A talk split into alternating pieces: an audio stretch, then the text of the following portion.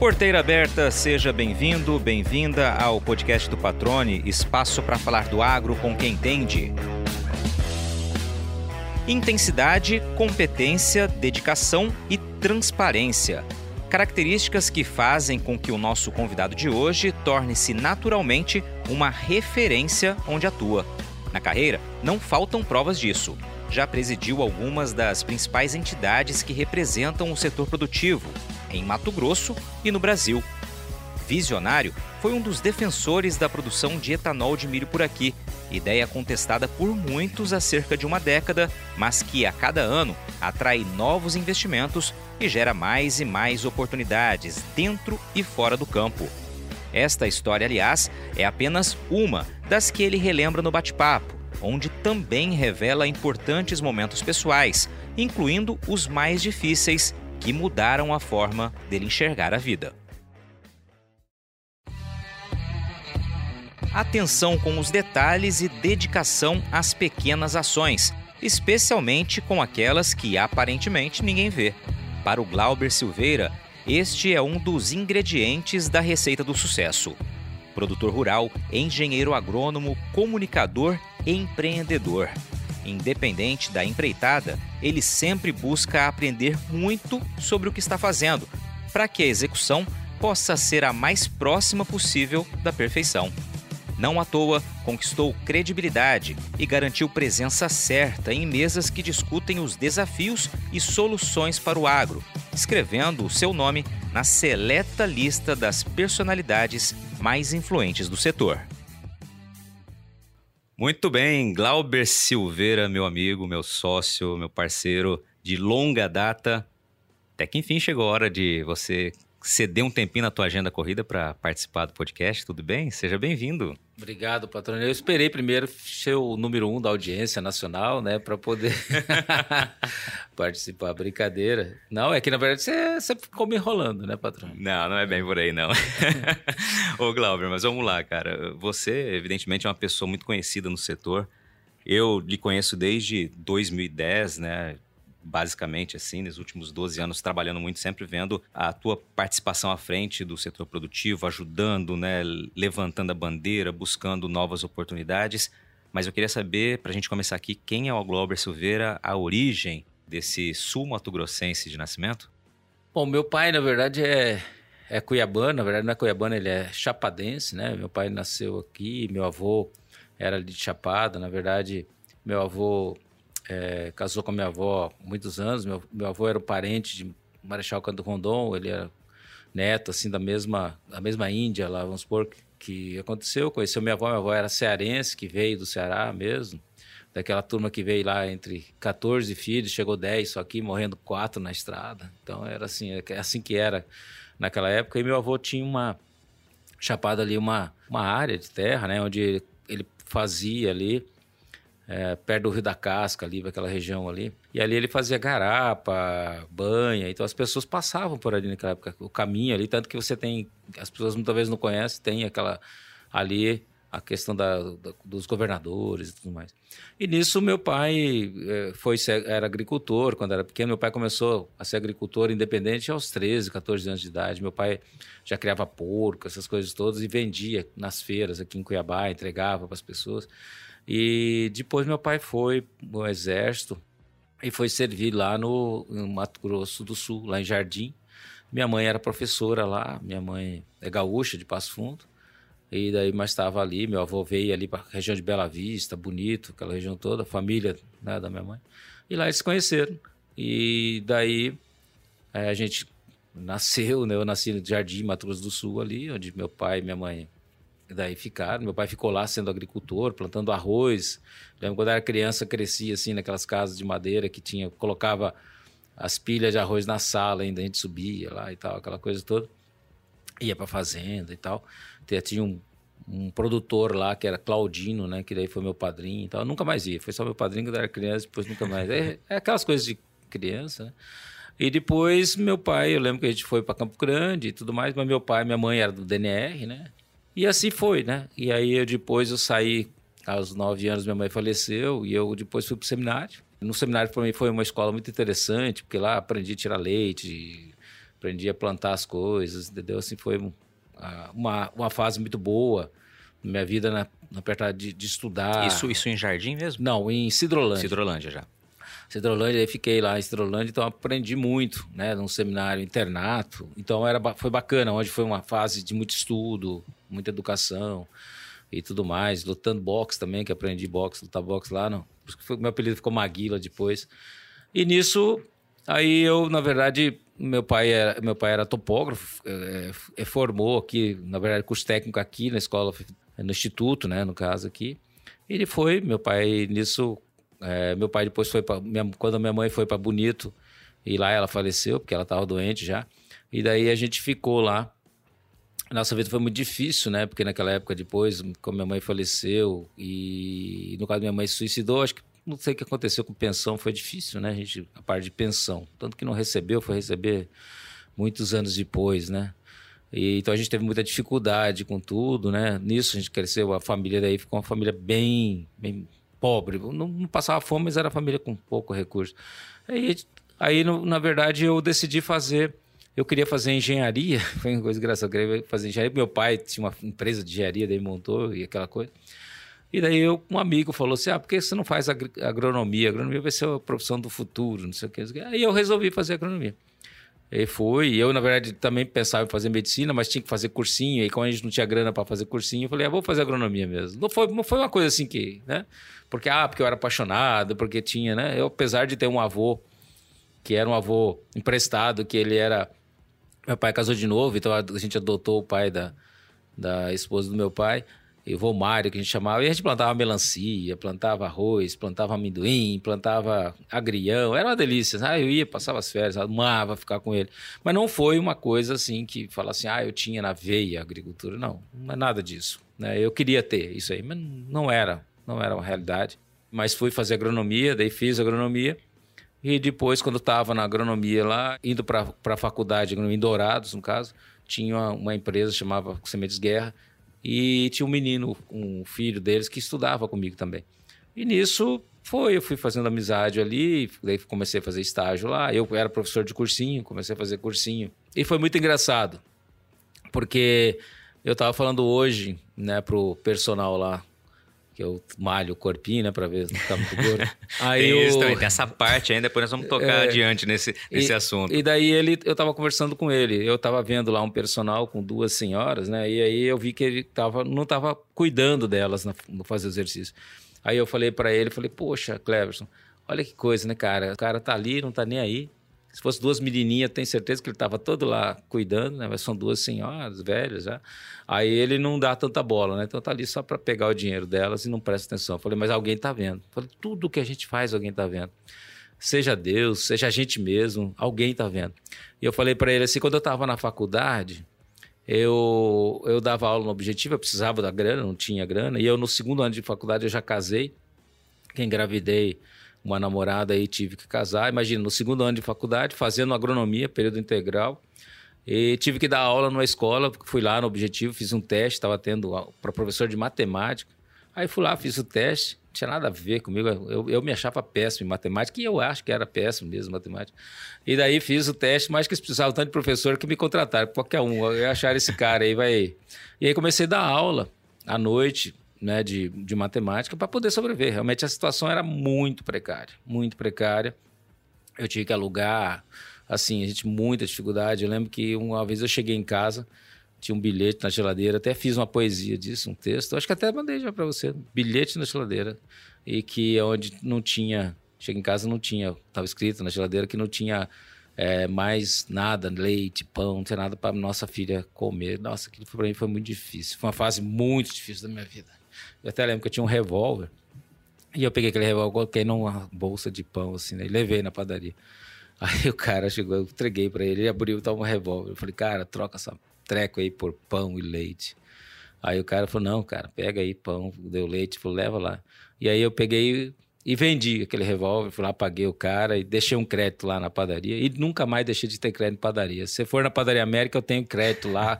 Sempre deixei dinheiro na padaria. Nunca fiquei. Eu, nunca, eu fico nervoso se eu ficar com menos que 100 reais na carteira, porque eu acho que vou passar necessidade. Então, é, assim, fases da vida da gente. De e vão ficando, né? Elas vão, ficando, vão, vão virando ficando, raízes, ficando. né? E isso aí foi muito difícil. E daí foi onde comecei a trabalhar, e fui trabalhando, trabalhando.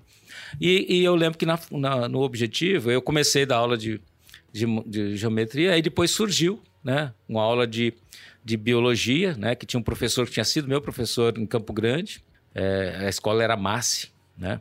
Eu estudei lá, inclusive. Estudou, é. Moderna Associação Campo Grandense de Ensino. Isso, exatamente. E aí eu fui, fui aluno lá, e daí depois teve o um professor lá, falou, pô, por que você não dá aula de aqui? Porque os professores vinham tudo de fora para dar aula de biologia.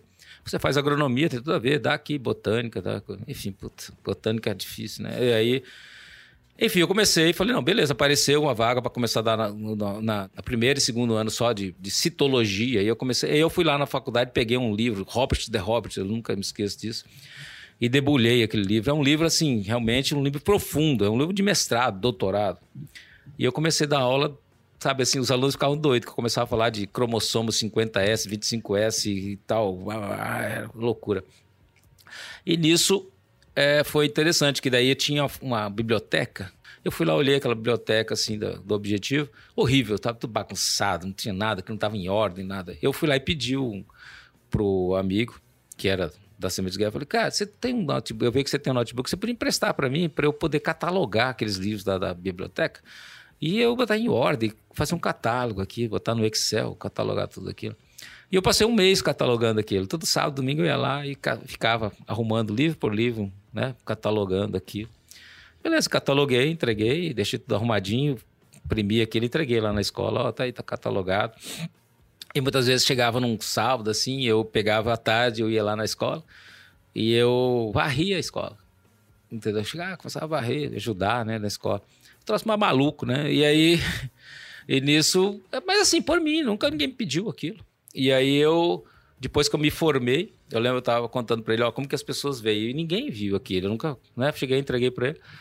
E daí eu peguei o. Quando me formei, eu falei assim, poxa, agora eu quero ser agrônomo, não quero mais ser professor. Aí eu fiz o estágio na Cimes Guerra, daí eles me contrataram, me ofereceram oito salários e meio, que era o teto do agrônomo. Opa, meu Deus do céu. E isso eu fiz faculdade de agronomia, que era 44 aulas semanais, período integral, e eu fiz e dava aula período integral no objetivo. Porque daí depois eu comecei a dar aula biologia e eu fui pegando toda a biologia. Porque teve um simulado na escola e eu fui lá para acompanhar o simulado, eu fui, papai, eu idiota, que eu pensava na época, eu peguei e corrigi o simulado na frente dos alunos. E daí, depois, na segunda-feira, chegou o professor, o professor Médici, o cara que, que era o professorzão lá do, da biologia, olhou lá e, e o pessoal falou: Ah, o Glauber já corrigiu, né? E ele, ele era o cara, e eu era o, entendeu? O professorzinho de citologia, né? E ecologia, olha só, professor de ecologia. Na época tinha estado da ecologia. E nisso daí, do caso, ele chegou, não, fez a cabeça assim que eu tinha errado três questões, né? E nisso chegou o gabarito depois, que veio de São Paulo, eu tinha acertado e ele tinha errado. E nisso daí o professor do, do objetivo mandou ele embora e me botou no lugar dele. Aí isso eu fiquei dando 44 aulas semanais e ganhando três salários. Ganhava três salários, é, mínimos no caso, né? E, e, fazendo faculdade. Era uma loucura aquilo, entendeu? Para esse desafio de. Mas o que, que aconteceu? Assim que eu me formei, né? E eu, poxa, eu precisava, era pouco dinheiro, na verdade. É, eu achava que a escola me usava demais, né? Porque pô, tinha os caras que ganham. O cara, quando vinha para dar aula, é, cinco aulas, por exemplo, o cara ganhava uma fortuna, entendeu? E eu ganhava três salários. E nisso, depois que eu me formei, eu fui lá e pedi a conta. Aí o dono do objetivo falou: não, cara, não, posso perder você, não. Eu quero, te pago 10 salários. E você cuida só do meu Aras lá. Dar aula aqui, dá menos aula e cuida do meu Aras. Eu falei, não, eu quero ser agrônomo. E pedi a conta e saí. Por incrível que pareça, seis meses depois eu estava ganhando 10 salários nessa Sementes Guerra. E, e tinha o dono da Sementes Guerra, era, deputado, era candidato a deputado, e eu fui no dono do Objetivo para pedir apoio. E ele falou: Ó, eu dou apoio para você, mas se você deixar o Glauber dar aula aqui. e, aí, e aí foi muito engraçado isso.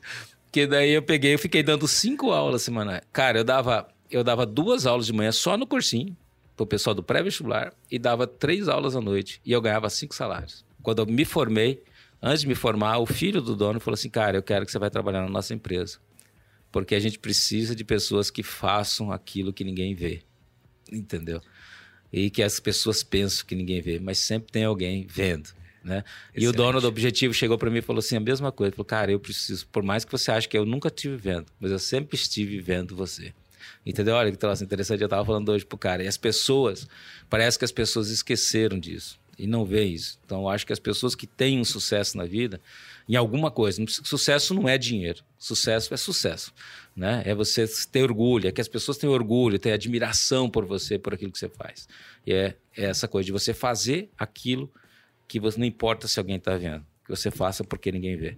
Excelente, cara. Já é uma baita, uma baita frase aqui, já, inclusive. Deixa eu só fazer uma, uma pequena correção, né? Uhum. Eu disse que você era sumatogrossense de nascimento equivocado eu estou, porque afinal de contas você nasceu antes da divisão do estado, então Sim. você é Mato Grossense de nascimento. Então só feita essa, é. essa pequena correção aqui. Mas vamos lá, você disse que deu aula então na MASSE. Em que ano você deu aula na MASSE? Não, não, na MASSE não. Eu, dei, eu estudei na MASSE. na MASSE e deu aula no Objetivo já, então. No Objetivo em Dourados. Daí. Ah, em Dourados. Então é, tá, porque eu tava na dúvida se você tinha sido meu professor aqui, não, eu já tava não. buscando na memória é. então aqui. Então tá, então você estudou na MASSE. E a formação sua, você se formou? Eu fiz agronomia. Não, é onde foi? Foi em Dourados. Dourados mesmo. É, fiz agronomia em Dourados. E aí, como começa a sua vida como agrônomo, então? Você já tinha então, daí um eu formei, eu comecei a trabalhar lá nessa empresa, né? Daí já fui fazer especialização na, na parte de confinamento. A primeira coisa, foi engraçado que eu não gostava de confinamento na parte de nutrição animal na faculdade. A primeira coisa que eu fui fazer foi, foi mexer com confinamento. Então foi até interessante, porque é onde a gente introduziu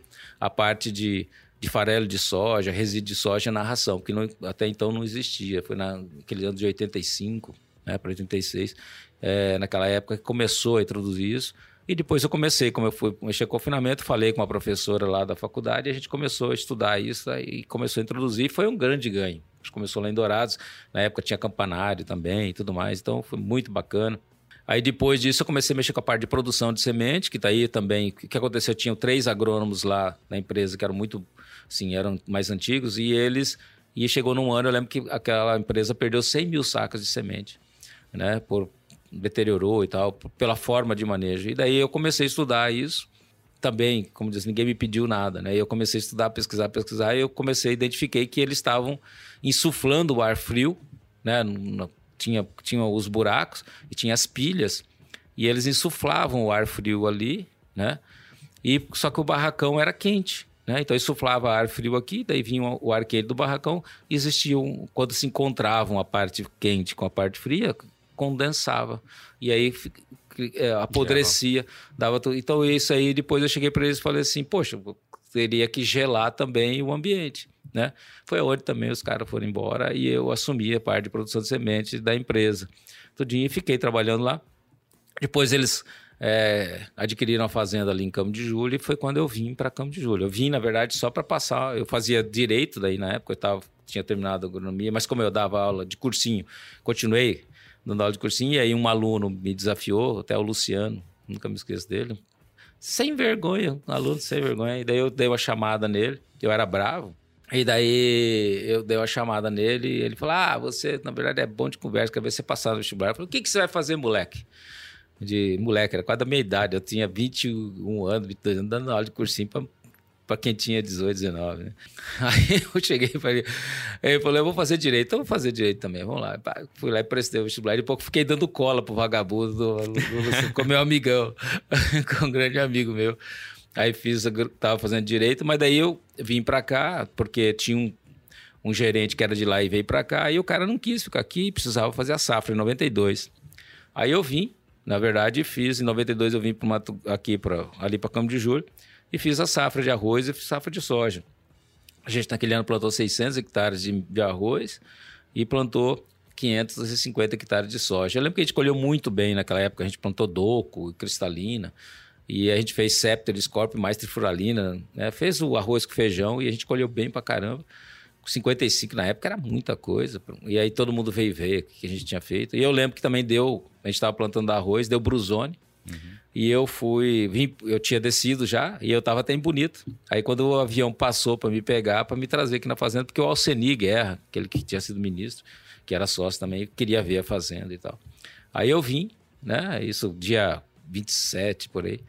E aí vim, tava com um brusone. E aí eu, a gente desceu, desci em Dourado já e peguei uma pampa. E daí comecei a estudar também o que, que poderia ser. Falei, ah, vou, vou pregar, trazer tilt. Aí trouxe tilt, né? E botei na pampa um monte de tilt lá, uns 500 Explica litros. o que é tilt, vamos lá. Tilt era, um, era, na verdade, um fungicida, né? Que, que segurava brusone do trigo, né? Então eu falei, pô, eu por correlação, né? Porque não tinha recomendação para arroz. Falei, ah, vamos usar isso aí. Aí trouxe, né? Eu lembro, pô, eu lembro que aí eu cheguei dia 31, eu passei por Sapezal ali, mais ou menos umas. Era umas se- seis horas da tarde, assim, cara. E aí foi pra frente. Logo na frente, assim, daí tá uma toleira, atolei, e era complicado, aí já me puxaram. Eu, foi, eu sei que quando chegou uns, uns 20 quilômetros da fazenda, num lugar que tinha lá, eu atolei. Aí fiquei atolado lá. E aí, dali, aí dali a pouco, falei, pô, lascou. Imagina, era as 9 horas da noite ali naquele lugar, né, cara, sem nada pra comer. Aí eu falei, meu Deus, 20 quilômetros da fazenda, escuro. Isso veio uma caminhonete assim, eu falei, quem que será, né, esse doido na época? Era o gerente da fazenda, né, o chinês. Aí ele tava lá, eu lembro que ele tava com as bolachas lá e tinha um, um litro de vinho forqueta. Eu falei, cara, eu não bebia nada, não bebia nada, não bebia nada, não bebia nada. Aí eu peguei e tomei os goles daquele forqueto. Cara, desmaiei no banco daquela pampa. Só acordei, acho que era 5 horas da manhã, que alguém veio puxar com, com o trator, né? Todo mundo preocupado, porque sumiu o Glauber, né? Cadê o Glauber? O Onde Glauber foi parar? sumiu, ele foi parar. Foi muito interessante. Daí. E assim foi. Aí eu fiquei lá em Campo de Julho, né? E, e daí a gente morei 10 anos dentro da fazenda, 10 anos mesmo, abrindo, coisando. A gente foi abrindo a fazenda, desenvolvendo, fazendo estrada, tinha trator de esteira, patrola, carregadeira. Então, na época, a gente tinha que fazer as estradas. Era muito difícil para você sair da fazenda, chegar até Comodoro.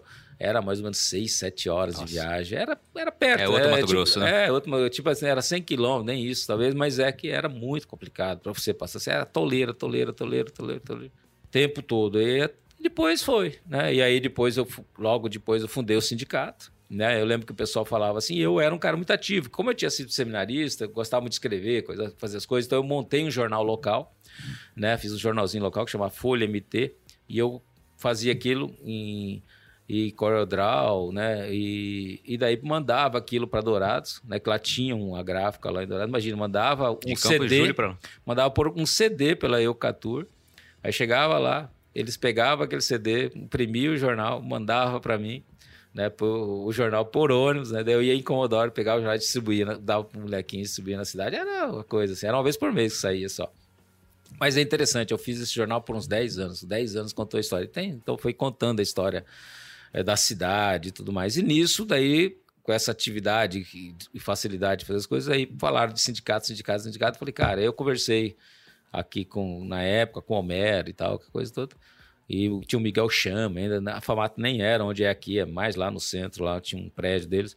Aí fui lá, a gente criou o sindicato na mesma época, criou eu, que o Rui Prado também, o Theo Guarino lá de Sapezal, a gente criou na mesma época. E foi, mas eu não me envolvi muito, tanto que eu nem vinha muito, né? eh, nas reuniões, da- mandava as coisas, porque eu estava muito envolvido na produção, coisa. E, depois, e aí depois fui secretário eh, de agricultura do município, que eu queria resolver as coisas, aquelas coisas, mas sempre envolvido com revenda, agricultura e tal, sempre muito ativo. Aí, aí criei um uma rádio na cidade também, que tem até hoje lá a rádio, uma rádio FM, né, Rádio Cidade. E daí foi, e, e daí surgiu a ProSoja. Aí daí, só que antes tinha aquele movimento do Grito de Piranga, eu estava no sindicato, e aí eu era bem ativo e o Homero pediu para eu ajudar. E eu vim aqui para a Famato, a Famato já era aqui, eu fiquei aqui uns 40 dias ajudando na, na mobilização daquilo, cuidando e tal. Já estava mais ativo, já era um cara mais ativo, assim, bem. Já era mais politizado, né, daquilo. E nisso, depois surgiu a ProSoja. Eu lembro que daí o Rui estava muito à frente naquela época, coisa, e quando surgiu a ProSoja, eu também estava ali no começo e tal, até indiquei. Eu lembro que com o Rogério Salles, eu fui um dos caras que indicou ele, porque queria, o Blairo Mais queria colocar o Nadir Suculote. Eu falei, cara, a gente não pode colocar alguém que o governador quer, porque é amigo deles. Vamos colocar alguém que seja uma referência mesmo, né? Senão já vamos começar errado. Aí a gente pegou, foi onde que tem o Rogério Salles e tal. Eu conheci o Rogério Salles no tempo que eu fazia produção de semente em Dourados ainda. Mas eu achei, porque eu achava que era um nome neutro, né? Falei, não, vamos, vamos apoiar. Não fui eu sozinho, foi a turma que estava ali naquela liderança. E daí, depois veio o Rui, né? O presidente era natural, o Rui era o, vice-presidente da Famato já, estava bem numa fase boa de liderança. E nisso, quando o Rui foi para ser o presidente, ele falou que, cara, eu vou só se você me. só quero ir junto dessa vez. Porque eu quero ser líder também. Eu quero estar junto, eu quero ser vice. E aí eu fui vice regional, né? Aí fui vice regional. E nisso, porque na época nem tinha, era, não tinha, era administrativo e tal, mas daí eu lembro que foi o Rui e o Ricardo Tonsi, que, que tá, era um dos caras, assim, que pessoal gostava muito, principalmente o pessoal de Rondonópolis, que existiam as repúblicas, né? Uhum. Como tem até hoje. Tem Rondonópolis, Sorriso, Lucas, entendeu? É, Tangará da Serra, tem um, né? Uma, agora Primavera, então tem uns grupos fortes, naquela época também tinha. Primavera não era tão forte. Naquela, época, por exemplo, quando você pegava, por exemplo, Sorriso, pegava Campo Novo ali, né, Tangará, e, e no caso é, Rondonópolis eram muito fortes, né? E daí o Cartons veio indicado por Rondonópolis ali, pessoal todo. E daí eu peguei e, e falei que queria ser vice. E fui vice-regional. E quando eu fui vice-regional, eu não me acomodei. Aí eu peguei e já falei com o Rui, Rui, eu precisava ir para ver esse negócio de, de, de, defensivo, cara, não sei o quê. E já fui para Argentina, mobilizei, entendeu? Fiz. E aí fui para o ministério, apresentei. E aí foi quando surgiu, aí depois o Rui não ia se reeleger porque o Homero foi para deputado e ele queria assumir a famata. Eu falei, eu quero ser candidato a presidente. E aí foi assim, daí o Ricardo Tonzic até ficou assim, né? ele é sempre um lorde, né? Eu já, tá, emplaquei, já me botei meu nome e já me lancei, entendeu? E isso foi. Então foi, foi uma coisa assim, uma oportunidade, né? Uhum. Que, que realmente fui. E aí fui presidente do Mato Grosso. E depois fui da Brasil e assim segui nessa luta. Você já parou para pensar sobre quais são as semelhanças entre a sinuca e uma lavoura? A resposta é simples, viu? Tanto uma quanto a outra precisam de estratégia, ou seja, não adianta confiar apenas no seu taco. É preciso pensar na próxima jogada e de forma inteligente. E é para que você produtor rural tenha à disposição as melhores opções para construir a estratégia certa para encaçapar os melhores resultados que a Agrosol Sementes lança agora em outubro as cultivares de soja 2023-2024. O portfólio reúne diversas opções adaptadas a diferentes contextos e realidades de todo o cerrado brasileiro, com as melhores tecnologias dos principais obtentores do mercado. Para saber mais, é só acompanhar as redes sociais da Agrosol e acessar o portfólio pelo site www.agrosolsementes.com.br. E olha, nunca se esqueça que uma safra inteligente começa com estratégia. Então, faça sempre boas escolhas para sua próxima tacada. Agrosol Sementes, germinando o futuro.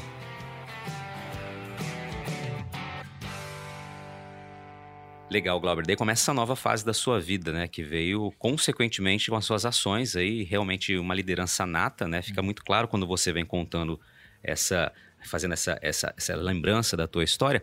Só para ficar bem claro, você quando mudou para Campos de Julho, né, veio para Mato Grosso, veio trabalhando na empresa, mas você também era sócio ali depois, ou seja, produtor então, rural. Isso, isso é uma coisa curiosa, porque acontece, eu, eu vinha e eu sempre fui um cara assim, muito preocupado com essa coisa de, poxa, como vai ser meu futuro, né? O que, que eu vou fazer para o futuro para ter? Eu, minha família é muito humilde, né? Tudo. Meu avô era pecuarista, mas teve que vender tudo para o filho para poder estudar. Mesma coisa, meu avô aqui de Cuiabá vendeu ali a propriedade que tinha em Chapada e veio aqui para para aqui na General Melo ali para fazer garapa e bolo de quê, bolo de arroz para poder os filhos estudarem. Né? Então, todos estudaram. Eu acho que eu não tive nenhum tio quase assim. 17 filhos eram, se tem ideia do meu pai. E então, acho que desses, pelo menos 15 sempre se formaram e tudo mais, né? Então, o que acontece? Ou pelo menos a escola técnica fizeram. Então, era, era um desafio. E eu, daí, quando eu vim para Campo de Julho, eu lembro que eu até estava em Comodoro lá, quando eu liguei para o, o, né, o Ivan Guerra, me ligou. E ele falou para mim assim, que eu teria que ficar. Falou, cara, o seu eu é esqueci o nome dele agora.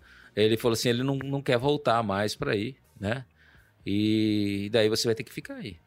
Né? Você vai ter que mudar para aí agora. Né? A gente conta com você e tal nisso e tal, esse desafio.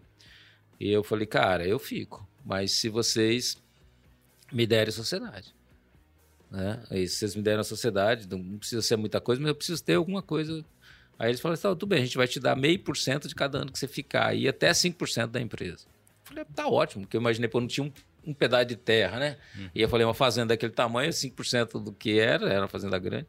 Eu falei: tá ótimo, né, para mim. E assim foi, né? Eu fiquei sócio, né? E, e, receb... e vivia da fazenda, que tinha carro, tudo, tudo ali. Tinha casa, sede muito boa, que eu construí tudo e tinha carro. E tinha um salário que eu recebia, né? Que eu, uma retirada, vamos por assim, mensal, que era praticamente assim, para comprar roupa, comprar essas coisas assim. Como acho que como é todo mundo hoje, maior parte é assim. Então eu fiquei, mas eu fiquei 10 anos ali dentro daquela fazenda. Depois a gente abriu uma outra empresa, a gente abriu uma revenda, né? E daí nesse momento eu saí da parte agrícola, porque a gente já tinha mais, mais gente tocando a parte agrícola, eu saí da parte agrícola e fui para o setor de vendas, né? Porque eu era bom vendedor, né? Conversa e tal. Eu gostava daquilo.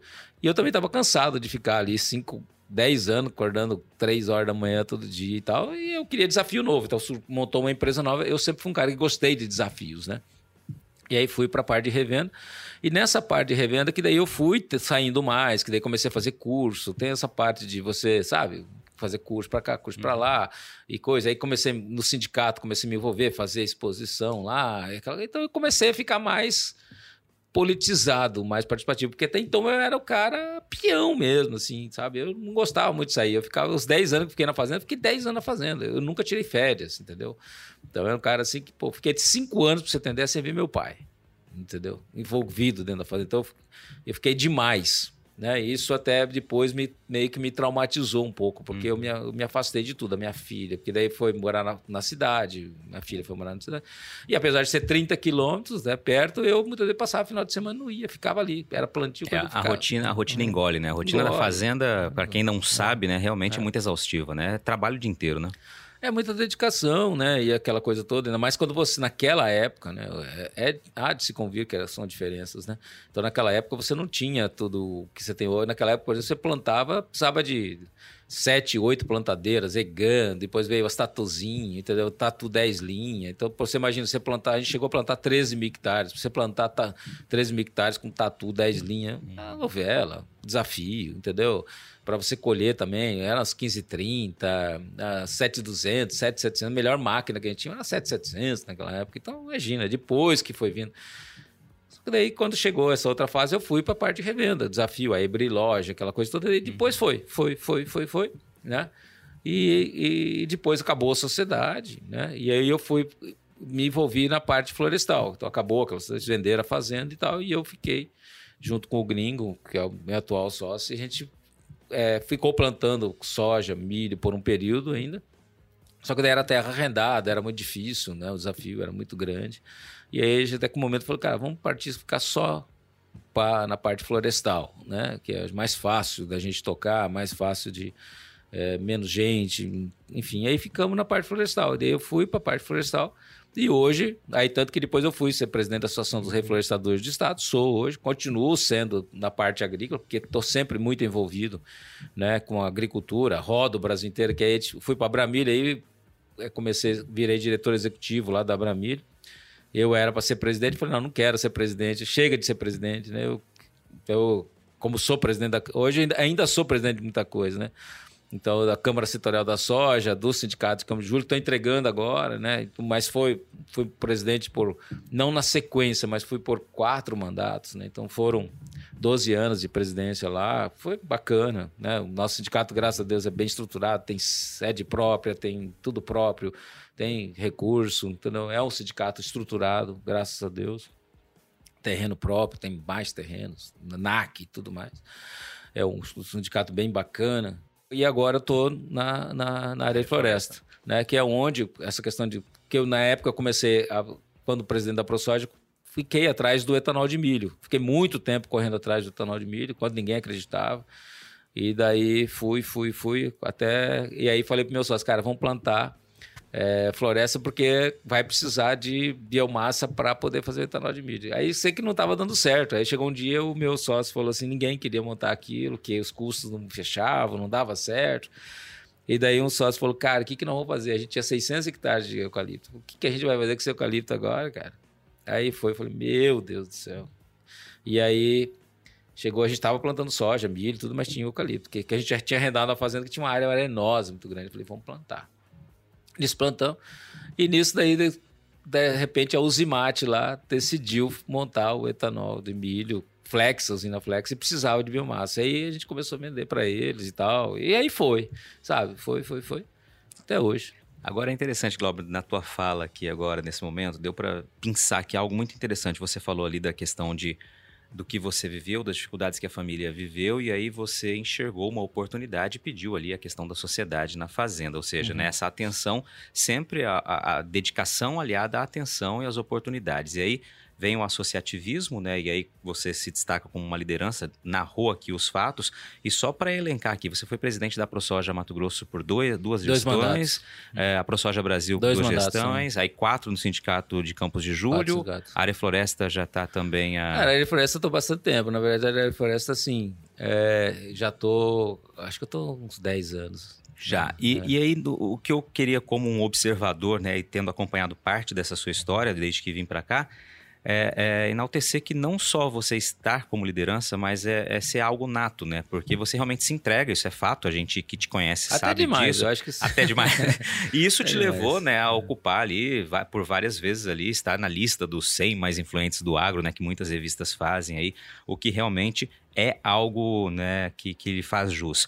Agora eu quero recordar aqui um ponto que eu acho que isso é um destaque muito legal na tua, na tua maneira de enxergar, não sei se você vai recordar, mas eu acho que 2012, acho que o primeiro Soja Brasil, o primeiro ano de Soja uhum. Brasil do Canal Rural, em que você estava como um dos idealizadores ali também, eu disse que você era um embaixador da soja para você. Falei, cara, você atua como um embaixador. E você me falou quantas viagens internacionais tinham feito naquele ano pela ProSoja Brasil e sempre com esse trabalho de observar o que está sendo feito, observando as oportunidades e levando, né, gradativamente a, a, bandeira do Estado de Mato Grosso, a bandeira da soja brasileira. Eu queria que você falasse um pouquinho disso, do que foi para você ter representado, ter trabalhado tão ativamente em algo que foi tão importante, né, assim como outras pessoas também fizeram e o fazem. Uhum. Mas eu acho que tem um capítulo à parte muito legal aqui. É, eu acho assim, até há um tempo atrás eu resumi assim o que, que foi a minha atuação como na ProSoja, né? Eu acho que, bom, você, tanto que você acompanhou todo, você é jornalista, e eu acho que o meu trabalho muito forte foi de levar a soja, mostrar a soja de uma outra forma, né? Que as pessoas não enxergavam a soja. Né? Então a soja não era muito vista antes da ProSoja existia o plantio de soja, mas não, não, era aquela coisa. As pessoas muitas vezes viam o produtor, viam algumas lideranças, mas não enxergavam o grão, essa questão. E foi isso que a gente trabalhou muito, né? Eu lembro, o Marcelo Duarte também, um grande parceiro, né? A gente, poxa, a gente trabalhou muito nisso, né? De, de, como a gente poder levar essa soja brasileira. Porque o que acontece? A gente sabia que a soja brasileira tinha um teor de proteína mais alto né, do que as outras sojas. E a gente precisava comunicar isso falando sempre disso. E a gente começou a ir nesses fóruns internacionais para mostrar quem era o Brasil, a importância do Brasil, é, a importância do produtor de soja, porque na verdade quem liderava tudo era o americano. E o, a gente era uns tupiniquins, né? Que ninguém dava atenção. Mesmo os jornalistas aqui não davam bola pra gente. E eu comecei a me dedicar muito nisso. Aí foi onde a gente lançou o Soja Brasil. Né? E tanto que hoje a gente tem mais milho. Pois quando eu fui pro milho, a gente foi pro, pro Mais Milho. E agora eu estou nesse desafio da floresta, né? De mostrar o que a floresta também é. Então eu gosto, eu, a minha, acho que a minha missão né, é uma missão de, de comunicação. Eu acho que isso que, que, que foi. Tanto que eu faço direto ao ponto quantos anos, então alguém me chamou lá por causa disso, porque eu era combativo, né? Na defesa da soja, combativo. Então, pô, pô faz um programa. E aí é onde eu entrei nesse programa. E, e, eu sempre gostei muito desses desafios, né? De, poxa, como a gente mostrar, como você levar uma mensagem para o produtor para ele aprender mais, comunicar melhor. Então, eu acho que na questão da, da, da, da ProSoja, foi essas missões internacionais. A gente, a gente fez bastante, né? Mostrando tanto para a China, Estados, a, gente foi, a gente ia nos Estados Unidos para aprender, a gente ia na China para vender, entendeu? A gente ia na Europa para debater. Então, cada lugar tinha um papel diferente e a gente ia, né? Como é, nisso. Eu acho que é, é, tinha muito essa visão, né? Então a gente montou várias coisas que era para poder, tanto que a gente montou, né? É, vários programas, só que o próprio movimento é, Pro Logística a gente criou naquela época, entendeu? Foi, foi bacana a gente criando, né? A própria Academia de Liderança, acho que uma das primeiras coisas que a gente fez é, no meu mandato foi essa academia de liderança, porque a gente eu via que o quanto que o produtor não sabia se comunicar, comunicava muito mal, né? E eu mesmo, como me comunicava muito mal. E tanto que hoje, quando você vê um novo líder assumindo, assim, você vê que ele já comunica muito melhor. Uhum. Né? Vou pegar um exemplo do próprio Cadori. O Cadori chegou, foi vice-presidente, nem sei se foi delegado ou não, mas foi vice-presidente do Galvão e hoje já está ali como presidente. O período dele foi bem mais curto do que o próprio nosso. E, na verdade, se você for ver, poxa, o quanto ele comunica bem, né? Essa coisa toda. Então, isso é bacana. Então, vários que comunicavam, legal. Então, e hoje, e esse, esse papel da ProSoja foi muito importante. Né? Por mais que tem gente que fala, poxa, tá desvirtuando para cá, tá desvirtuando para lá, tá não sei o quê. Cara, é, é um sobe e desce mesmo, né? É um sobe e desce. A gente você pega o exemplo bíblico de Jó, né?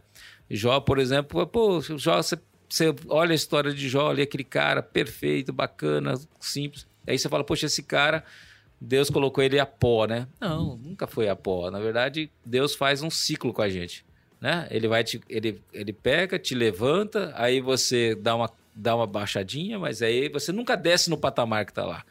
Né? A partir do momento. Então é a mesma coisa dessas entidades. A entidade é assim também, ela é um ciclo, né? Ela vai, ela sobe, tem um momento que ela está lá em cima, daqui a pouco, por virtudes de movimento, virtude de coisa, por opções ou por, é, por pensamentos, ela vai, ela dá uma caída e depois ela volta de novo, outra turma assume, porque são expectativas, né? Então, eu acredito muito nas entidades, sabe? Eu acho que por mais que tem momentos que as pessoas falam, poxa, entidade, ah, essa entidade está ruim, ah, aquela entidade está ruim. E eu sempre falo uma coisa, eu lembro, nunca me esqueço, do IMEA.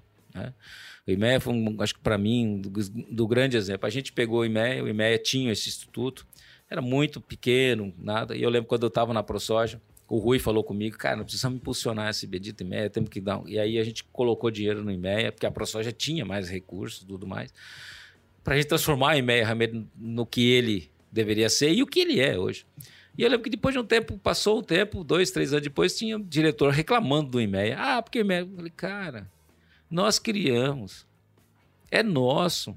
A gente está reclamando que nós não estamos usando. Entendeu? Então, tipo assim, então é, é muito complicado, sabe, patrônio? Eu sempre penso assim: tem gente que você tem, parece que tem um filho, e aí ele vai falar, pô, mas esse filho meu, esse, essa criança é mal educada. Aí eu falo, cara, mas é seu filho, bicho. Por que, que é mal educado? É seu filho, cara. Você que não está fazendo o seu papel. É, então, é, de uma certa forma, a, a, maior parte das pessoas, uma grande parte, muitas vezes é, reclama muito, sabe? E, e, e, e, ajuda pouco.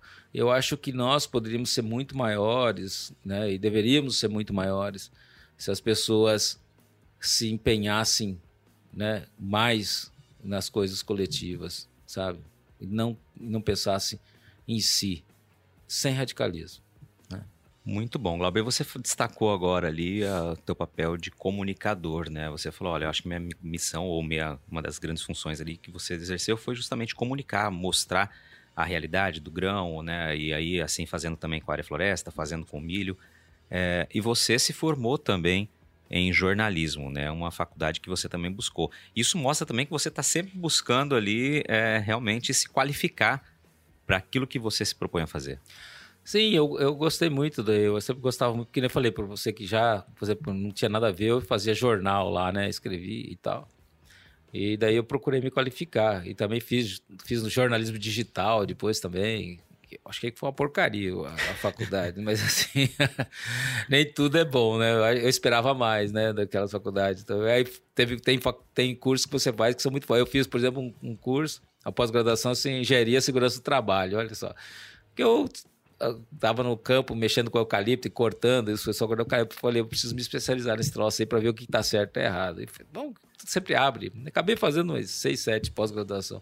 Aí eu e, na verdade, essa é a mesma coisa. A comunicação, né, o jornalismo e tudo mais, você precisa, você precisa se aperfeiçoar, né, patrônio? Eu acho que tudo que você vai fazer na vida, seja na vida material, que a gente está falando, né, de você ter que estudar para fazer aquilo, seja na vida espiritual também, você tem que se aperfeiçoar.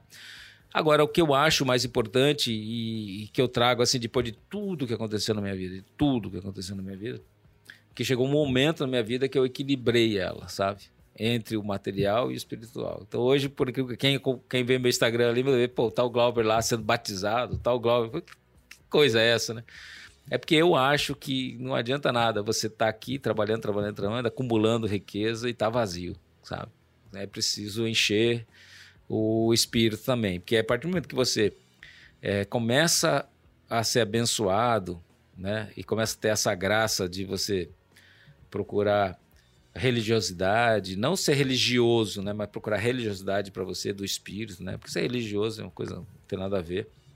Mas você procurar ser uma pessoa boa, né, seguir né, aqueles mandamentos é, e sejam da religião que a pessoa decidir, né, se ela quiser ser do Islã, se ela quiser ser do, mas não seja radical, né, do Islã, mas que seja é, budismo, se for seguir aquela coisa de você ser bom, de você amar o próximo, né? De você fazer o bem, né? De você cuidar de quem está aí, né? E eu sempre falo, cara, a vida, ela, se você começar a observar a vida, não só o material, você começar a observar a, a, as coisas que vão em volta de você, né? Aí eu tava um dia parei no Japidinho para comer, tinha aqueles caras que ficam na rua ali para que pedem dinheiro pra gente para cuidar. Eu falei, puta, que saco esse cara, né, bicho? Beleza, falei, não, mas eu falei, se eu não der, ele vai de repente riscar meu carro. Sempre pensamento idiota, né? Entrei para dentro, tava eu e minha esposa, entrei lá para dentro para comer, dali a pouquinho veio o cara lá correndo me batendo. Ó, oh, seguinte, bateram no seu carro. Eu segurei o carro, não deixei o cara ir embora, não. O cara tá lá. O professor ver, porque senão o cara ia fugir. Veja só. Se o cara não tivesse aí, o cara, que, que, que, que paulada que eu revei, né? Que paulada que eu levei. Então a gente precisa começar a observar essas coisas. Né? Eu, outro dia, quando estava vindo aqui para a Famata, eu estava. Logo que vai subir aquela aqui, aqui não é o viaduto. O Hot Wheels ali? É, Hot Wheels ali. Eu sempre vou pro lado direito e eu fui entrando assim, e tem um cara que veio e ele começou a buzinar para mim, buzinou e ficou bravo, me xingou e eu fiquei irritado também. Dali a pouco eu passei o cara, meio que já deu uma fechada no cara, não sabe aquelas coisas assim, agressivas. Cara, eu falei, cara, depois eu fiquei pensando nisso, falei, cara, que Aí eu tô indo na igreja, eu tô lendo a Bíblia, eu tô fazendo querendo ser, e tô fazendo esse tipo de atitude. Aí depois me penitenciei. Daí quando foi hoje, eu tava vindo de novo, mesma coisa. E o cara buzinou para mim. Aí eu falei, cara, eu é que tô errado. Eu tô aqui, tô achando que eu tô certo, eu não dei sinal, não dei certo, será que tô aqui concentrado? Então, ou seja, a gente muitas vezes, né, é, é preciso enxergar né, além da caixa, precisa ser melhor, né? Precisa ser uma pessoa melhor, eu acho, patrão. Não adianta você ser o, o cara que as pessoas te olhem como o cara mais inteligente do mundo, como o cara melhor jornalista do mundo, como o melhor produtor do mundo, se você é vazio. Eles vão chegar uma, uma parte só, né? É uma parte do filme ali. Só aquele filme, eles não vão estar tá vendo, na verdade, os bastidores, que, que é o que importa, né? Então, eu hoje tenho procurado ser uma pessoa melhor. Eu acho que isso é importante. E isso não quer dizer recurso, né? Isso tem, tem a ver com paz, muito bem, cara. E aqui eu vou assinar embaixo, né? Porque eu sou testemunha de boa parte aí da, dos últimos anos da sua vida e posso, para quem está ouvindo, afirmar que o Glauber realmente é uma pessoa cada vez melhor, né? E que leva essa mensagem de paz aí naturalmente também para todos que estão é, à volta dele, enfim, que fazem parte da, do dia a dia. Aliás, te agradeço por estar tá sempre nos trazendo nessas né, boas vibrações que são muito importantes. Você está ouvindo o podcast do Patrone. Informação com quem entende. Penúltima pergunta aqui, Glauber. Eu falei que você, a gente ia comentar a sua fase atleta, né? Como é que tá teu dia a dia aí? Você que já foi o Maguila, uhum. agora disse ali que tá com o personal, como é que tá cuidando da saúde? Como é que você tem equilibrado isso? Que eu sei que você tem, no bom sentido da palavra, a vaidade também faz parte por questão de saúde, que eu sei muito bem. É, eu sempre fui lindo, né, patrona? Então. Na verdade é o seguinte, eu sempre, quando eu tinha 10, 12 anos, eu pesava 100 quilos e depois eu comecei a emagrecer e comecei a lutar boxe, né, lutar judô e tal. E fui bastante atleta durante muito tempo, né? Aí depois, claro, casei, vim pra fazenda, até quando morava na fazenda no tempo até... Mas depois você começa a se envolver com essas coisas de liderança, aí começa a jantar, comer mal, fora de hora e tal. E comecei a ter pressão alta, eh, entendeu? Colesterol, um monte de coisas que isso realmente foi me prejudicando. E eu comecei a olhar o meu irmão, que é mais velho que eu, mais novo, né? Eu mais velho que ele. Eu falei, cara, preciso tomar. E foi onde que depois eu mudei, né? Comecei a ir para uma academia, voltei. Falei, ah, nunca gostei de musculação, mas aí tem aquele desafio dos 21 dias. Comecei a fazer e hoje eu não consigo ficar nem um dia sem fazer exercício. Então eu gosto de fazer, mudei minha alimentação. Eu acho cuido de mim porque realmente é um desafio. Saúde tem tudo a ver, né? Não adianta nada você também estar tá aí e não ter saúde para poder, né? cuidar. E aí casei, tem dois filhos pequenos agora, que eu preciso ter, viver um pouquinho mais para poder criar essa criançada aí, né? Eu, eu acho, eu recomendo, acho que todo mundo é, precisa cuidar né, da saúde, porque tanto saúde do corpo, né, da, da cabeça e da alma, são as três coisas, né? Exatamente, faz muito bem para a mente, né, é. se exercitar. Glauber, você está no programa 81, né, o episódio 81 aqui do podcast do Patrônio. Eu quero começar com você um algo que eu vou tentar trazer em todos os próximos episódios aqui. Você é uma pessoa que já deu várias entrevistas, né? Carreira inteira, enfim, como você destacou aqui. Eu lhe entrevistei várias vezes. Eu queria saber qual foi aquela pergunta que não foi feita para você que você teria vontade de responder. Vou pegar o exemplo, então, uma pergunta que tem alguma coisa é, que, que, de toda a dedicação que você teve, né? É, nesse período de, de liderança que você acha que é, que você mudaria? Né? Eu acho. Né? Então, essa, essa pergunta não foi feita. Talvez, então, é eu ter me dedicado mais à família. Eu, não ter, eu acho que eu ter colocado, ter sabido gerir melhor o tempo.